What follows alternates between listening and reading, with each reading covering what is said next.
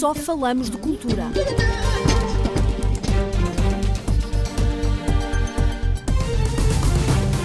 Teatro terapêutico. E o que as pessoas fazem aqui é lutar contra a doença. Escultura. Dá-me na cabeça para começar a fazer um, um trabalho qualquer, começo a fazer. Quando estiverem prontos, estão prontos. Grafite. Tenho uma definição que eu cheguei há algum tempo que eu acho que ainda não foi usada, que é a muralista contemporânea. Música clássica. Agora está na hora de aquecer.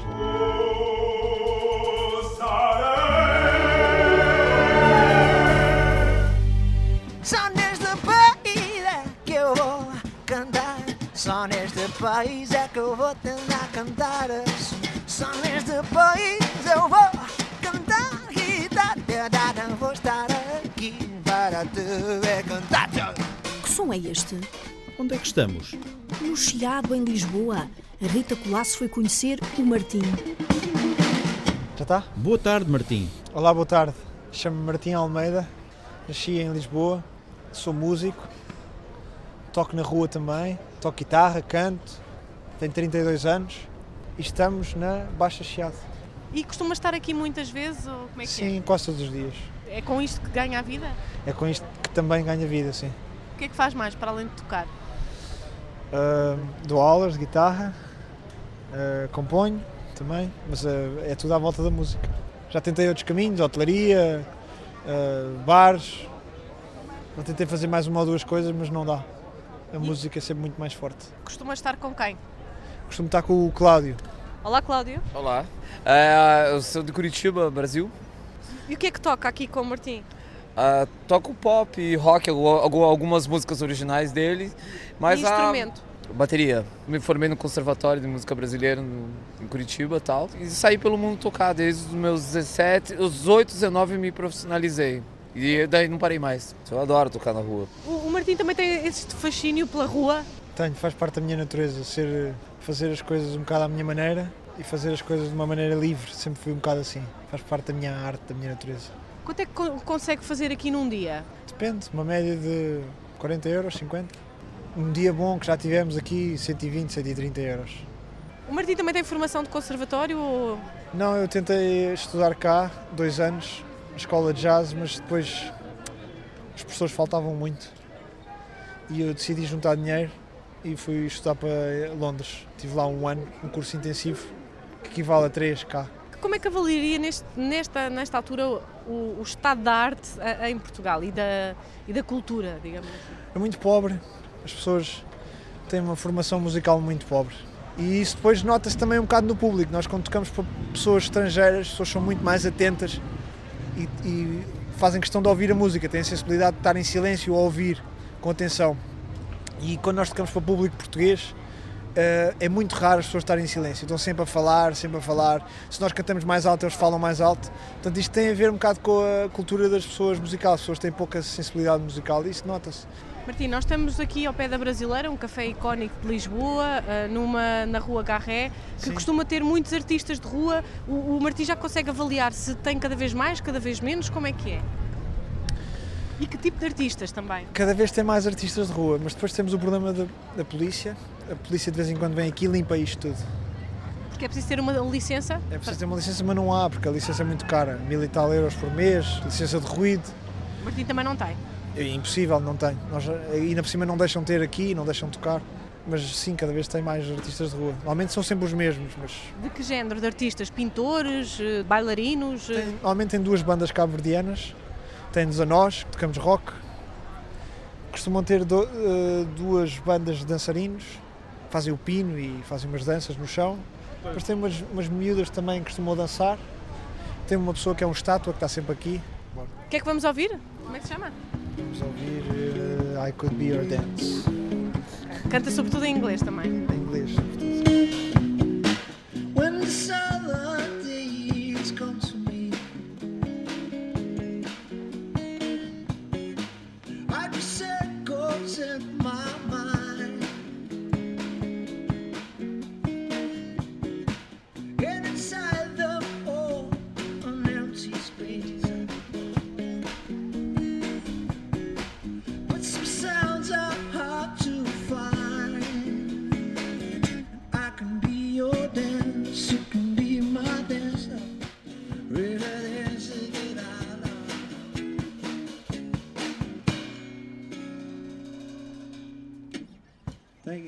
a música em Lisboa e em Faro, o teatro.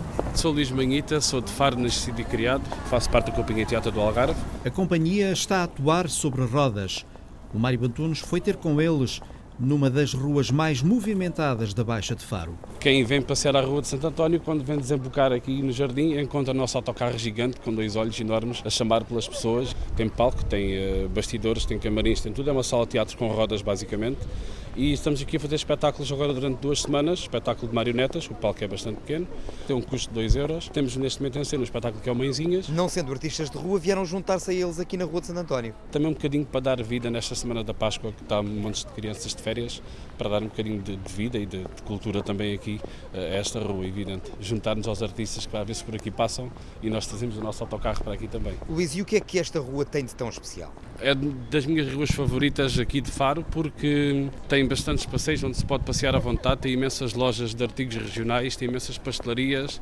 É praticamente o coração da cidade, o coração comercial, se pode dizer assim, da cidade, e, e muito, muito bonita e muito típica, onde se encontra no verão muitas surpresas de rua, de artistas e tudo mais. Outros sons. No Porto, na Rua de Santa Catarina, a repórter Alexandra Madeira encontrou o Carlos Maciel. Ele e a cadela Skank, o vagabundo e a vadia. Tem a ver com I'm a bump, she's a skank, perfect couple. E é uma relação que dura há quanto tempo? Há dois anos. É, até, já, até agora ainda não pediu o divórcio, portanto está tudo bem. E Skank, a cadela, não larga o dono ali bem junto, enquanto Carlos Maciel, sentado no chão, pernas à chinês no suporte à guitarra. Não é a única que tem, mas é a menos preciosa. Tenho mais uma corte pré-eletrificada, pronto, que é para outros eventos. Esta é para trazer para a rua, porque qualidade a mais no material na rua não, não me sinto seguro. Eu prefiro ter uma coisa que não me chore tanto se acontecer alguma coisa. E sucede logo. O pontapé de uma turista distraída na caixa de sapatos para as ofertas. A rua Santa Catarina do Porto está mesmo a abarrotar com estrangeiros, sempre de mãos ocupadas. O trolley ou o mapa da cidade ou a máquina fotográfica de filmar, o telemóvel. Carlos Maciel já leva 16 anos a cantar em Santa Catarina e nota as mudanças. Para já, aqui no Porto ainda não pedem licenças mas não sei se vai demorar muito. Com esta história do melhor destino turístico da Europa, pau, pau, pau, porque há terras em que pedem, toda a costa algarvia, a costa alentejana, Lisboa, pelo menos pediam em Lisboa, mas aqui no Porto, para já ainda não, mas não há de demorar muito. E não é fácil com tanta gente a tentar a mesma sorte. Sim, e cada vez mais parece que entre aspas virou um bocadinho moda há uns anos valentes praticamente não se via ninguém a fazer animação de rua e hoje em dia é, manda-se um pontapé numa pedra, aparece um artista. Em alguns dias, Carlos Maciel não vem até Santa Catarina, são folgas. Quando chega, toca uma, duas, três horas até ter brilho na caixa para pagar as contas. Estou vivo. Não é? Agora, a coisa não, é, não é aquele tipo de estabilidade que se tem com um trabalho normal, entre aspas, não é? Mas sobreviver é possível, claro. E uma corda partiu. Tem que afinar outra vez.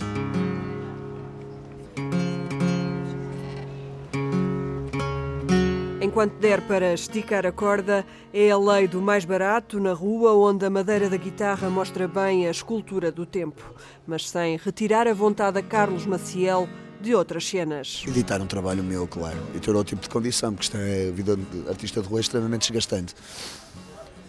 Mas enquanto não houver outra hipótese, é o que tenho, não é?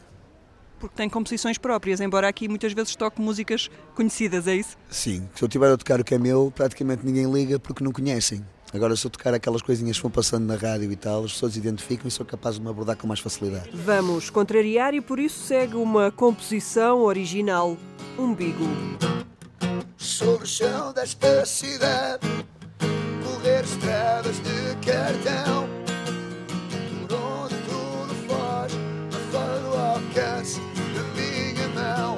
Artistas na Rua é apenas um dos retratos da precariedade de quem vive da cultura. Nessa dificuldade de encontrarem, enfim, um emprego, um modo de vida minimamente estável, muitos destes trabalhadores artísticos vão, vão se instalando na precariedade. Vamos ouvir mais o professor catedrático João Teixeira Lopes Como assim vão se instalando na precariedade? A vontade das pessoas em fazerem coisas, a vontade das pessoas, das pessoas em concretizarem projetos, faz com que elas próprias se tornem, por vezes, hum, negligentes em relação a essa exigência de conseguirem uma, uma, eh, uma atividade artística reconhecida reconhecida e com já agora direitos laborais reconhecidos, com uma segurança social, com a possibilidade destas pessoas ah, terem uma família, terem uma casa, terem, enfim, um, um futuro minimamente planeado como qualquer outro trabalhador. João Teixeira Lopes é professor catedrático em Sociologia na Faculdade de Letras da Universidade do Porto. Especializou-se em Educação e Cultura vai ajudar-nos a conhecer melhor o mundo da cultura, o mundo daqueles que colocam a sua própria estabilidade em segundo plano, por amor à arte. Será o caso do escultor dançante? Sou o Rui Nóbrega, sou escultor, resido aqui na Conchada, tenho 69 anos. Escultor dançante ou azarado, Rui Nóbrega fica em primeiro lugar e depois recebe um cheque palhaço. Mas continua. E foi em Coimbra, onde ele mais gosta de trabalhar, que a repórter Carolina Ferreira o ouviu. E, e, faço aqui os meus trabalhos aqui na rua, porque onde eu gosto de trabalhar é aqui na, logo aqui na, na entrada da Frei Tomé de Jesus, onde passam os miúdos que vão para o colégio. Agora vamos conhecer uns trabalhos que estou a desenvolver, que é sobre os provérbios populares. Em madeiras, praticamente são troncos na ordem dos 2 metros de altura. Vou abrir aqui a porta. Ora, aqui está, faz favor de entrar. Portanto, isto aqui é o meu ateliê onde eu faço os meus trabalhos. Agora, logo aqui à entrada, temos aqui um dos tais provérbios, que é o cortar o mal pela raiz. Portanto, esculpiu em madeira. Em madeira. Aqui assim, temos outro provérbio que é o que nasce torto tarda ou nunca se endireita, portanto a parte do tronco sai fora do alinhamento do vaso No modo geral, eu começo os meus trabalhos todos assim. Dá-me na, na, na, cabeça para começar a, a fazer um, um, trabalho qualquer, começo a fazer. Quando estiverem prontos, estão prontos. Eh, e depois logo se vê uh, se aparece alguém para se fazer uma exposição. Todos os meus trabalhos, portanto, de, de madeira, têm todos uma base em pedra. Eu comecei praticamente a trabalhar não foi em madeira, foi em pedra. Quando eu tinha aqui os meus 8, 9, 10 anos de idade, uma quinta que chamava-se a Quinta do Camilo. Aí assim trabalhavam lá uns canteiros, que era o senhor Manuel e o senhor António, que trabalhavam lá em, em cantaria. E eu perdi de achada, era sempre ao pé deles houve umas duas ou três vezes que fugia às aulas para ir para lá e lá me punham também lá a, a, a martelar nas pedras lá, uh, e, e, assim fui começando a desenvolver. Começa então muito novo e depois estudou nessa área, ainda trabalhou noutra, como é que isso foi? Depois a minha professora de desenho da Brutero inscreveu-me no Circo de Artes Plásticas. Uh, mas como eu sou criativo, eles lá não achavam muita piada aquilo que eu fazia. Tive uma temporada que estive parado, estive a trabalhar com o meu pai e há coisa de que de 30 anos comecei outra vez a desenvolver a, a minha criatividade. Fiz, fiz algumas peças por encomenda. A partir daí assim, a coisa tem-se tirado, tem ido a, a, vários concursos nacionais e internacionais, mas... E como é que se vive da arte? Vive-se mal, inclusivamente tenho uma, uma, uma câmara em tribunal tenho ali um cheque passado por eles, que é, chamo-lhe o cheque palhaço, que é um cheque daqueles cheques grandes, que uma pessoa que, ele, que, que é para a fotografia, e, e, nunca me pagaram, não é? Que era uma viagem à Austrália e o cheque 15 mil euros. Recebi o cheque e disse até, até, até, até hoje. E a viagem? Oh, a viagem nunca se realizou. As danças. As danças comecei muito novo nos alunos da Polo, em Lisboa lá duas vezes por semana. Por volta dos 18, 19 anos, foi da idade da tropa, depois deixei de frequentar aquela brincadeira. E há coisa de que de 20 anos, uma senhora minha amiga convidou-me para fazer parte do grupo de danças de salão dos hospitais da Universidade de Coimbra e onde eu lá continuo. E agora estou a dar aulas, portanto, no Centro Social e Paroquial na Pedrulha e, e agradecia que as pessoas aparecessem, pelo menos homens. mulheres não faltam, não é? Aqui sim uma pessoa tem estar calmo, não é? E estar mais ou menos concentrado. E quando vai para as danças, pronto, já é para aliviar a, a cabeça. Tanto ensino o passo do homem como ensino o passo da mulher. é. As pessoas, quando começam a dançar, portanto, começam, têm de aprender, portanto, os passos sem música nenhuma. É? Os homens a um lado e as senhoras ao outro lado. Como, por exemplo, no slow foxtrot, uma pessoa tem de começar a dançar sempre para a parede que está mais perto de nós. No modo geral, uh, o homem começa sempre com o pé esquerdo, não é? Faz um, dois, step, step, daí começa a, a aprender os passos do slow foxtrot. eu tenho vários alcunhas, o escultor dançante e o escultor azarado, por causa dos prémios que, que, que não ganho, fico em primeiro lugar, eh, mas não pagam, não é? Enfim, é assim. Rui Nóbrega com um jeito de pés e mãos, como o mestre Caturra, trabalha o barro que já valeu ouro. No Alentejo, o repórter Paulo Nobre escutou as histórias e os novos sons de uma arte em extinção. Esta é a roda elétrica. Joaquim António Cardoso. E eu sou mais conhecido por mestre Catura. Elétrica é mais fácil. É, a gente, a gente sofre menos. Mestre Caturra, seja, é oleiro de São Pedro do Corval, chamada capital ibérica da olaria e do barro. Comecei com o meu tio. E depois... Olha, Há quantos anos? Há quantos anos comecei a aprender Agora tenho 71, passo por um mês que vem. Leva a ver, aí comecei os, a 100% comecei aos 14 anos a aprender. Mas antes disso já mexia no barco. Porque eu saí da escola, ia lá para o meu tio, ia brincando com o barro e tal. E quando comecei a aprender a sério, já sabia fazer qualquer coisa. Mestre Caturra leva uma vida dedicada a este ofício, sempre em aprendizagem. Já tenho quase 60 anos de olaria e não aprendi ainda. Está a perceber? Isto é complicado. Há 60 anos, entre Reguengos e Monsaraz, a aldeia de São Pedro do Corval tinha mais de 40 olarias. Isto, isto aqui era ouro. A São Pedro do Corval. Houve uma altura. Isto era ouro, diz o senhor? Era ouro. Isso havia aí, aí no, logo quando começaram aí a, a pintar a louça. Isso o Algarve não davam conta. A levar a louça para o Algarve. Com o passar dos anos, a louça de barro caiu em desuso. Mestre Caturra é hoje um dos poucos oleiros ainda ativos. Há cada vez menos. Cada vez menos. Sim, sim. Pronto, não, é, é, isto acaba. Os oleiros acabam. Você às vezes vai aí, aí na televisão, tem visto aí na televisão, está um oleiro tal parte assim, é um outro oleiro ali. É um oleiro. Não há lá mais. Não está a ver?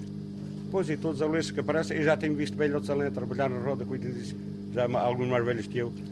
Pronto, não, não tem mais ninguém. Está em extinção. É uma arte em extinção. É, exatamente pode-se convencer disso. Mesmo com o fio à vista, Joaquim António Cardoso, mestre Caturra, tem ainda um desejo. Gostava é que, que, aprender, que houvesse aí um centro de formação que ensinasse as pessoas.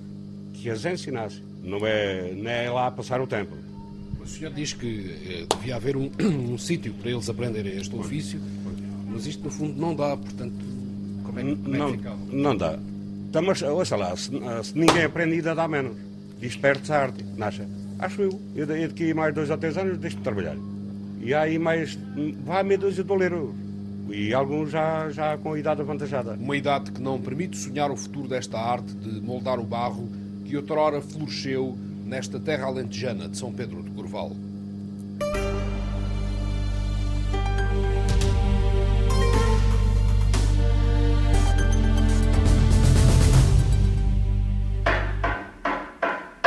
Quando o teatro ajuda a lutar contra as doenças. É com este incentivo, sem mecenas nem apoios, que o grupo terapêutico sobe aos palcos há mais de 40 anos. Leva-nos a um ensaio de Sandy Gageiro. O ensaio acontece no Salão Nobre do Hospital Júlio de Matos. Vários atores pisam este chão de madeira de um lado para o outro, cada um lançando uma deixa. As nossas histórias são tão diferentes, coisa em comum. São histórias apontadas em sessões e reescritas pelo encenador João Silva. E o que as pessoas fazem aqui é lutar contra a doença. Há uma luta. Ele é fundador do grupo terapêutico a atuar desde 1968. Eu passo a papel tudo, palavra a palavra, tenho que escrever tudo à mão, porque eu não faço aqui com gravação, é à mão, depois passa, passa, passo, escrevo a, a computador ou a máquina, e, e depois disso trago tudo para ler, cada reunião, fiz 22 reuniões. Depois, se eles concordam com aquilo que disseram, está certo, mas sai tudo assim alterado, não é? Depois, às vezes são coisas terríveis também que se dizem, não é? Mas apetece, tem que se falar, é, faz, é terapia. Tem. Faço um texto sublimando uh, o que lá está, uh, escrevendo coisas minhas, aquelas que saem acima, com outras das histórias contadas em que tem que uh, alterar um bocadinho o tipo de dizer, não é? A maneira de dizer, a fala. Todos nós temos uma parte de animal predador racional, mas violento.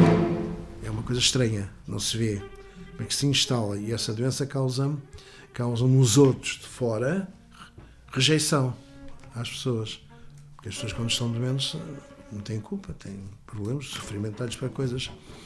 E conseguem, apesar do seu sofrimento, o sofrimento que têm, coisas muito terríveis. Podem estar a trabalhar a ouvir outras vozes e coisas assim estranhas, ou mesmo, e coisas, eh, alucinações. Estão a trabalhar às vezes e conseguem fazer. Portanto, têm força, arranjam força eh, e vontade para conseguir ultrapassar aquele sofrimento. Eu não sei que é estar a trabalhar com coisas dessas, não é? Atores com corpos e vozes diferentes entregam-se ao trabalho acompanhados por um músico. O dia é de sol, entra pelas grandes janelas da sala. Estamos à beira de uma estreia, da estreia de Torcicol. Depois come, come as palavras, as sílabas todas. Nem é bom pôr de parte ou fugir a discussões de temas. Pessoas que são geralmente eh, rejeitadas pela sociedade, chamam estigma, não é? São muito interessantes quando não causam problemas aos outros. Mas são rejeitadas. Há aqui pessoas com formação superior, não é? Não são pessoas que não saibam coisas, licenciados nisto, licenciados que eles não são. Pronto. Portanto, pessoas de valor. Mas depois a doença é terrível. O encenador lamenta que a companhia nunca tenha tido mecenas nem apoios suficientes para manter uma equipa artística. E nós conseguimos eh, passar e fazer, e consolidar um trabalho que está, enfim, com as dificuldades que temos, não é um trabalho propriamente só de teatro, não é? E portanto não chama tanta atenção de fora. É uma outra coisa. Também não podemos expor isto muito como se fosse uma, uma coisa, um outro tipo de trabalho só de divertimento ou só de observação. É um, e então tem as dificuldades que vai tendo. Mas conseguimos aguentar estes anos todos. São 40 e tal anos, é muito tempo. Uma luta contra a doença, uma luta pela sobrevivência de uma companhia. O Teatro Terapêutico trabalha desde 1968 com utentes do Hospital Júlio de Matos. Não vou fugir de quem sou. Sou a deusa de pés de carne e ossos que entregou a alma ao purgatório.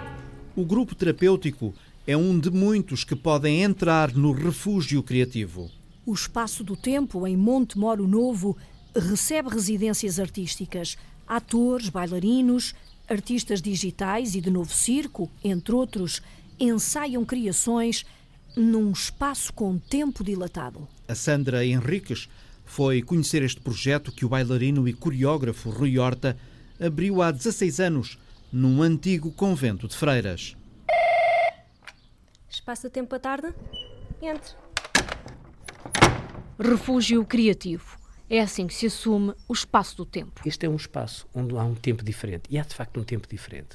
Uh, há um tempo que se dilata, porque justamente não existe uma, uma contaminação desse mesmo tempo com outras coisas. Rui Horta, coreógrafo, criador desta estrutura, que se dedica sobretudo a residências artísticas. Quando uma pessoa aqui chega, acorda a pensar numa peça e deita a pensar-se numa peça, porque até a comida lhe pomos em cima da mesa, tem cama, comida, roupa lavada, estudo de trabalho, etc. Se estiveres na tua cidade, provavelmente levantas, tens que levar a criança ao infantário, depois vais, passar ao escritório, vais ver os teus e-mails, vais arrumar o carro, pôr o bilhete no parking, ou seja, tudo isso consome um determinado tipo de energia que aqui é toda ela canalizada para uma espécie de trabalho coletivo, porque o trabalho aqui é coletivo, são sempre equipas. Eh, e, portanto, estas pessoas, ao isolarem-se do seu ritmo normal de vida, eh, descobrem energias novas. É isso que percebemos daqui a pouco, quando recebermos um grupo de atores. Antes disso, vamos conhecer a jovem equipa que aqui trabalha. O meu nome é Ana Karina, eu trabalho no Espaços de Tempo uh, desde 2009. Diretora de produção, um dos trabalhos é receber os projetos dos artistas. A seleção é feita sempre em julho. A seleção é feita pelo Rui Horta. Os que vêm, depois a partir do momento em que dizemos que sim, aí começamos a, a fechar estas coisas. Qual é de facto o período que quer, mais para, mais para a frente, mais para trás, aqui não nos dá jeito a nós, quantas pessoas é que vêm, que tipo de trabalho é que vêm fazer, que tipo de estúdio é que precisam e a residência fica, fica marcada. As despesas são suportadas pelo espaço do tempo, alojamento, pequeno almoço e almoço. Eles não nos pagam para vir em residência. Nós pagamos, nós ajudamos nas despesas para eles estarem aqui o, o tempo que for, puder ser e que for necessário. Mas saímos do escritório para conhecer alguns dos espaços do Convento da Saudação. É Joana Mota quem nos faz uma visita guiada. Aqui temos a cozinha da esplanada, porque normalmente nós guardamos todos os estoques para repor tudo o que é estoques para, para os artistas. De comida, bebida? De comida, bebida, recebemos fruta diariamente fresquinha, pronto, para repor também. Esta zona dos claustros, eles aproveitam, às vezes até mesmo para criar, se está, se está bom tempo, gostam, gostam de aproveitar aqui o sol, mas também para refeições, pronto, variadíssimas situações. Joana faz trabalho de assistência de produção e comunicação. Depois temos aqui um dos estúdios, um dos estúdios equipados com luz e, e som e também fazemos alguns ensaios abertos aqui. Como vê, tem temos espaço para bancada e tem o linóleo. O linóleo é um material plástico preto que cobre o chão, explica o diretor técnico Tiago Coelho. Normalmente este chão, o linóleo, é, é colocado mais para a área da dança, para, para se poder dançar descalço. É, é um chão que é PVC, é em preto ou em cinzento, há várias cores. Continuando a visita pelo convento, na zona dos quartos está a Susana Roque, que faz trabalhos de limpeza. É um part-time, três horas diárias. A Susana é arqueóloga de formação. Sou sim, eu tirei a licenciatura e mestrado em arqueologia. Enquanto não encontrar outra coisa, pronto, vou estando aqui. A campanha já toca, está prestes a começar mais uma residência artística. Ricardo Correia vem da Associação Cultural Casa da Esquina, de Coimbra, e traz atores também de Lisboa. Enquanto arrumam as malas, vamos com Joana Mota buscar o almoço a um restaurante. Quando entramos, as doces de comida já estão embaladas à espera. Carne de porco assada no forno, a sopa, creme de cenoura, temos uma salada para acompanhar e o prato vegetariano são legumes gratinados. Do outro lado do balcão está o empregado Carlos Tobias. Confirma que o espaço do tempo ajuda a dinamizar a economia da cidade. Portanto, é que, eh, há anos que é, deve ser a empresa que mais, mais trabalho nos dá e que mais eventos faz em Montemor Novo. Se eles eram um bocadinho complicado para nós. Era muito complicado mesmo. Era, era. Sim, sim. Nada, bom dia, tudo bom, obrigado. Tchau, Joaninha, obrigado. No regresso ao espaço do tempo, deixamos os atores comerem e depois de almoço começa o trabalho. Livros começam a sair da mochila de Ricardo Correia enquanto os atores se reúnem à volta de uma mesa. As comissões de inquérito parlamentar são a base para uma peça de teatro que vai nascer. Este projeto nasceu de um, de um, de um concurso à, à, Rede Cinco Sentidos e este projeto, a Comissão de Inquérito, é, é, um projeto que tenta olhar para o país através das comissões de inquérito desde há 40 anos. Portanto, vamos tentar acercar desse material que é extenso, é, é enorme, e tentar perceber como é que o país funciona eh, ou não eh, através das comissões de inquérito. Nesta primeira fase, Ricardo troca ideias com os atores, Hugo, Ana, Celso, Sara e Patrícia. Falam em livros, filmes, documentos, recortes de jornais que podem vir a ser a base para o espetáculo que deve estrear daqui a um ano, em Coimbra.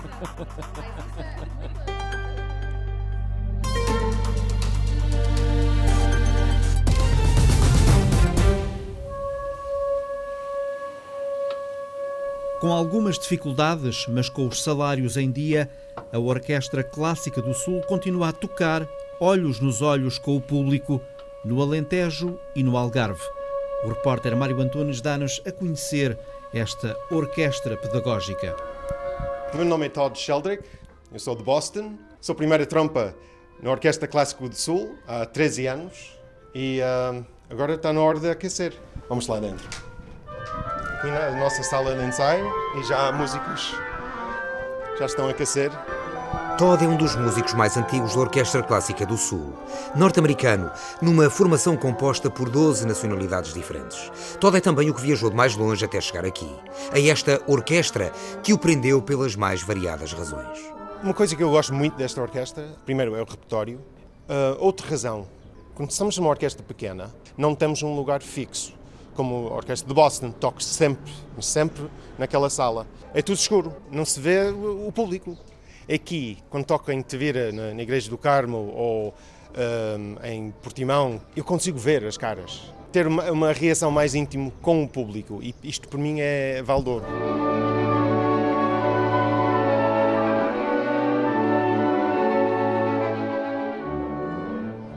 Nós somos uma orquestra clássica no sentido século XVIII.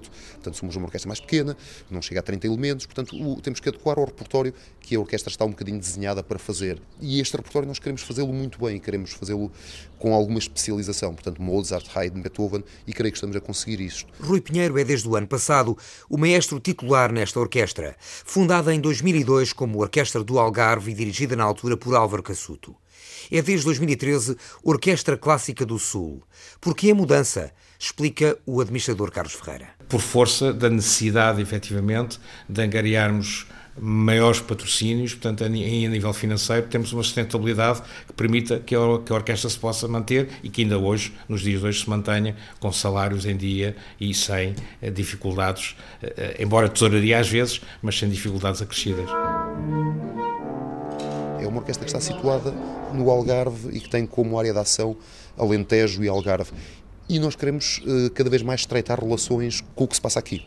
Temos uma ótima parceria que fizemos com o grupo de cantadores do Redondo, canto alentejano, com música clássica, que é uma coisa, não digo inédita, mas acho que nunca foi explorado desta maneira. Temos este ano preparar uma ópera comunitária em São Brás de Alportel com as comunidades, com o grupo folclórico, com a banda, com o grupo de, com o coro, com o grupo de dança. Portanto, esta é a segunda vertente que eu acho que nós temos que explorar, é saber onde estamos e tentar criar sinergias com as pessoas de cá.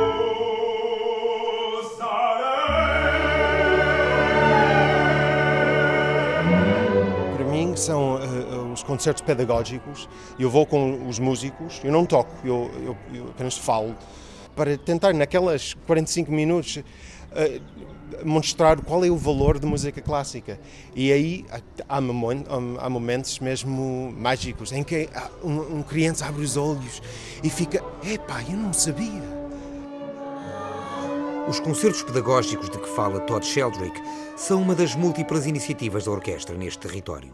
Ora está como coletivo em palcos nacionais e internacionais, em grandes eventos, ora se desdobra em formações mais pequenas para concertos de câmara, promenade, masterclasses ou ações pedagógicas. Fazer acontecer a grande música num país em dificuldades, fora das metrópoles, às vezes em palcos mínimos, em pequenas terras alentejanas ou algarvias, e de forma ininterrupta há 13 anos, é uma verdadeira prova de vida. Digamos que é um milagre porque tivemos as dificuldades e continuamos a tê-las, mas temos eh, efetivamente conseguido vencê-las. Eh, se me pergunta se as condições são as ideais, não. Se é aquilo que nós queremos para o futuro, não. Queremos muito mais e queremos ter muito mais condições para fazer muito mais, queremos chegar a outros públicos. Os mais idosos, às vezes, vê-se nas igrejas ali no cantinho, ali uma senhora com uma lágrima no olho com, quando tocamos um segundo andamento, um andamento lento. Essa é um, um dos, dos, grandes vantagens de ser músico, é, é aquele contato, é mágico.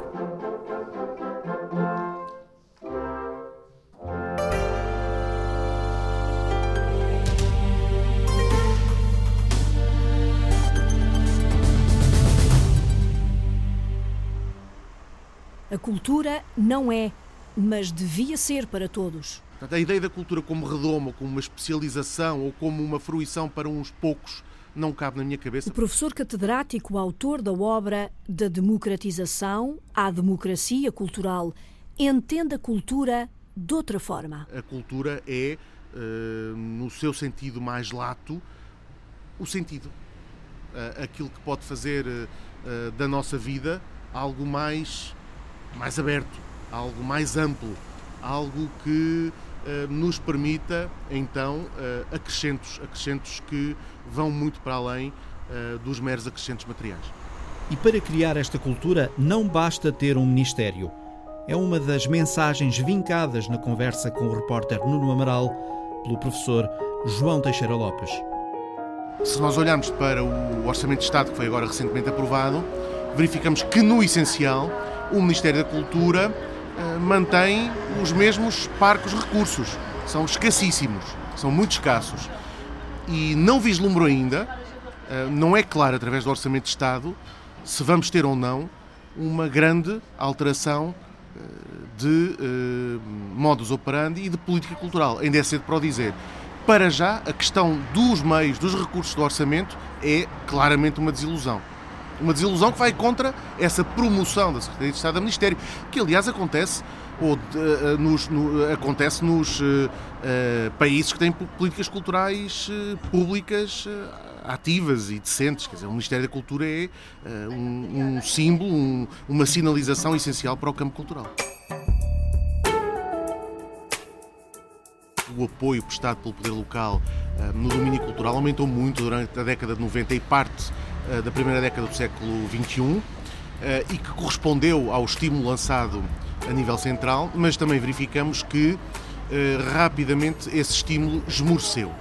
E muitos dos projetos que foram lançados não tiveram qualquer continuidade. Muitos desses equipamentos degradaram-se, muitos outros foram ocupados por ofertas culturais desconexas ou esporádicas um espetáculo de vez em quando, porque hum, as autarquias querem hum, uma ou outra fazer hum, boa figura, ou então alguma oferta local pouco qualificada, pouco, que pouco valor acrescentado traz às pessoas e, e, e à própria produção artística, uh, e a própria rede, no sentido da circulação, não, não, não funcionou. O funcionamento em rede permite optimizar recursos. Creio que é fundamental também existirem departamentos educativos com um papel a dizer na programação, na forma como a programação artística é produzida e na relação com os públicos e na conquista de públicos. Uh, e do trabalho com as comunidades. Trabalhar com os públicos é também trabalhar com as comunidades, não é meramente recebê-los uh, de forma esporádica nas instituições.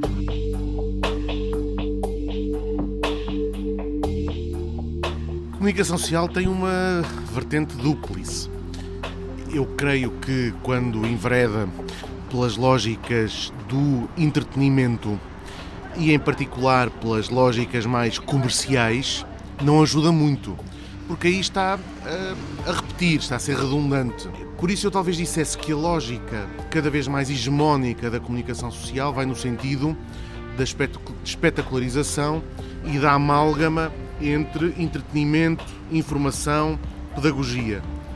Mas dentro dessa lógica hegemónica há ilhas eh, que são autênticos exemplos de formação de públicos e ao mesmo tempo, creio eu, de difusão cultural e de fomento cultural, não tenho dúvidas nenhumas disso.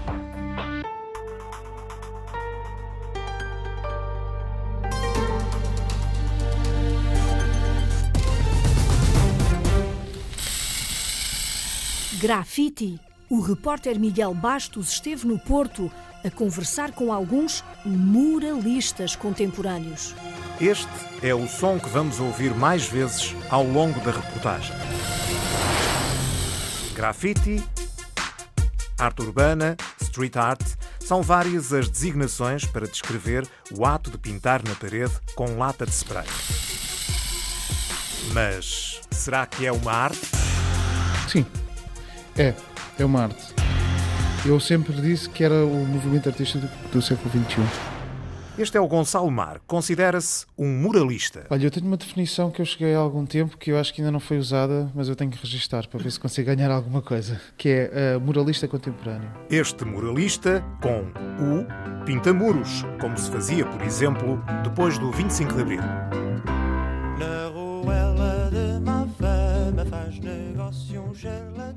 Nós falamos dos murais do 25 de Abril, não é? E a mensagem política que havia e da sua preservação e o que é que eles passavam a mensagem, porque na altura era preciso, era necessário, era pertinente haver esse tipo. Mas nós falamos em murais do 25 de Abril. O Gonçalo pinta muros, como o Nuno. É Nuno. Nuno Barbelo. Ou a Lara. Eu. Hum, portanto. o Gonçalo está a acabar de montar uma exposição numa galeria de arte. Tudo o que eu tenho aqui posso agarrar ou posso pensar que encontrei num espaço abandonado e fazer parte do processo. Portanto, acho que faz sentido haver essa continuidade e, e, e não o, a passagem não ser quase como se fosse uma, uma, o início de um processo novo. Eu acho que a passagem, tanto, para, tanto de fora para dentro como de dentro para fora, ser uma continuidade. Essa continuidade é visível Por exemplo, numa das imagens que vemos numa tela dentro da galeria e também cá fora, numa parede exterior ao lado da galeria. Esta intervenção fala um pouco do sair da zona de conforto, porque isto, isto tem a ver com, com, com um pouco o estereótipo que existe entre eh, as pessoas que têm uma, uma forma de pensar muito clássica, entre aspas, e que custa-lhes às vezes sair da, da, da daquela forma de, de, de, estar e a maneira de pensar. E então aqui é quase como uma tentativa do, do sair da caixa. E é uma pessoa que tem a cabeça dentro de uma caixa e está a querer sair. Sair da caixa foi algo que seduziu Lara, Lara Luís, que tem trabalhado essencialmente como ilustradora. Para mim, isto é um desenho numa plataforma nova. Eu costumava fazer eh, tudo em papel para mim, isto é uma ilustração numa parede. O Nuno também tem trabalhado como ilustrador, mas começou no grafite. Aliás, foi por causa do grafite que depois foi entrando no mundo das artes. Se calhar se não fosse o grafite, eu hoje em dia não, se calhar continuaria a desenhar, mas não encarava isto com esta seriedade. No seu mural, na Rua da Restauração, no Porto, inspirou-se nos azulejos da icónica Estação de São Bento. Que é uma estação que eu acho lindíssima, pelos azulejos e por tudo isso. E, e, aqui neste desenho, apesar de não estar direto ao assunto, o desenho, temos aqui este cavaleiro lusitano, que, eram, que são elementos, e o castelo, que são elementos de, que fazem parte de, daqueles painéis de azulejos que lá estão. Deixamos então um último desafio a Nuno Barbeiro. Se tivesse que fazer um grafite para o só neste país, o que é que faria? Se calhar a primeira coisa que me vem à cabeça é, é pensar na crise e nos políticos e só neste país é que, é que está tudo errado. Pode ser, mas para alguém que tem como nome artístico The Caver, o que vem da caverna, mais ou menos, o resto da resposta é talvez surpreendente. Mas, possivelmente, eu pintaria algo que tivesse a ver com a beleza do país, com a natureza, os sítios lindos que temos, as, as, igrejas, as vilas bonitas. Possivelmente pintaria uma coisa nessa onda, porque prefiro passar uma mensagem positiva. Da parede para a galeria, da galeria para a parede, do livro para a parede ou vice-versa. Ainda não é consensual, mas parece que pintar paredes é um ato que está cada vez mais inserido no mundo das artes. Um museu feito de notícias. Vai abrir em Sintra no 25 de abril. A Alexandra Sofia Costa foi levada pelo diretor do museu a conhecer os cantos à casa. Sejam bem-vindos ao News Museum, o museu que vai abrir dia 25 de abril.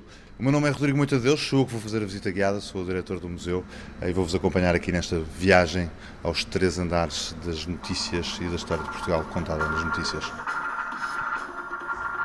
O museu começa aqui com a missão uh, do museu, nas palavras do seu fundador, do Luís Paixão Martins, um, e também aqui com a nossa declaração de interesses sobre a liberdade de imprensa. Aquilo que nós fizemos foi pegar num relatório uh, da Freedom House, que é uma ONG americana que analisa estas questões da liberdade de imprensa, trabalhámos alguns números, os dados um, dos vários diferentes países uh, e chegámos a conclusões até assustadoras. Uh, 86% da população mundial vive sem, sem liberdade de imprensa ou sem comunicação social livre.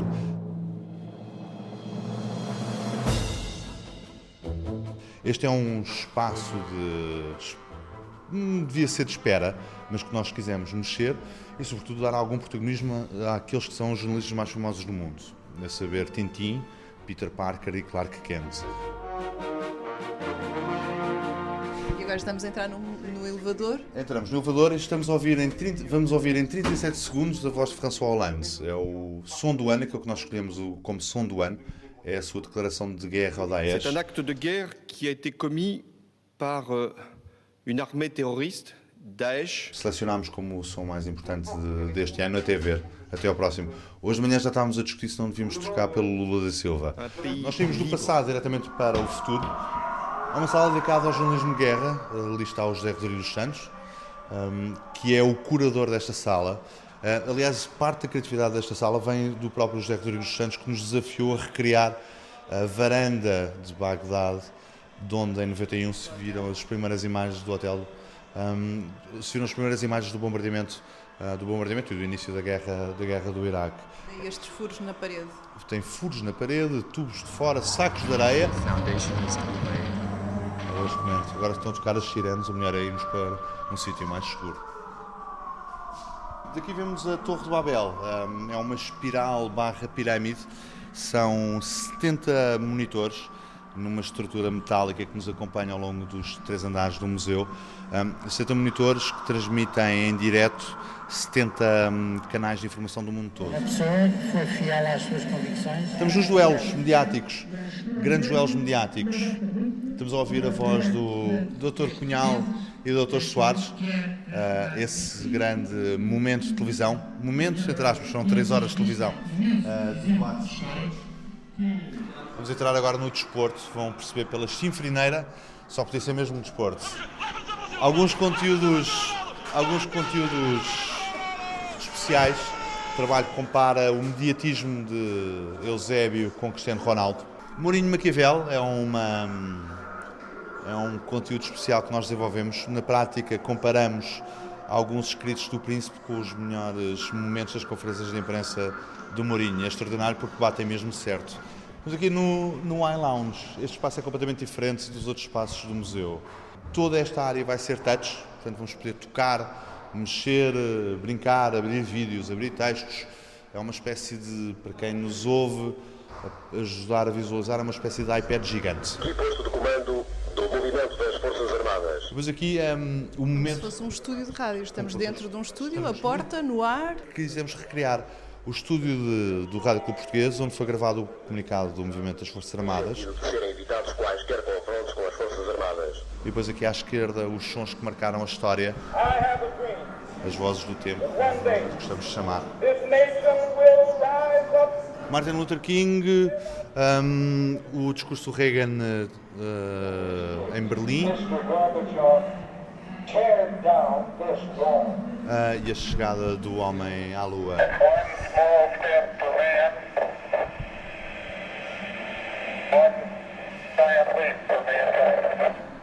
Voltamos aqui ao ponto de encontro. Foi uma visita muito pela rama. Uh, o museu, nós estivemos a fazer as contas, tem 16 horas de conteúdos produzidos, entre jogos, aplicações, filmes, uh, sons, são 16 horas. Uh, quisemos retratar tudo isso aqui no museu e penso que a experiência vale a pena. Muito obrigada, então. Até Muito à obrigado. próxima. E até à próxima.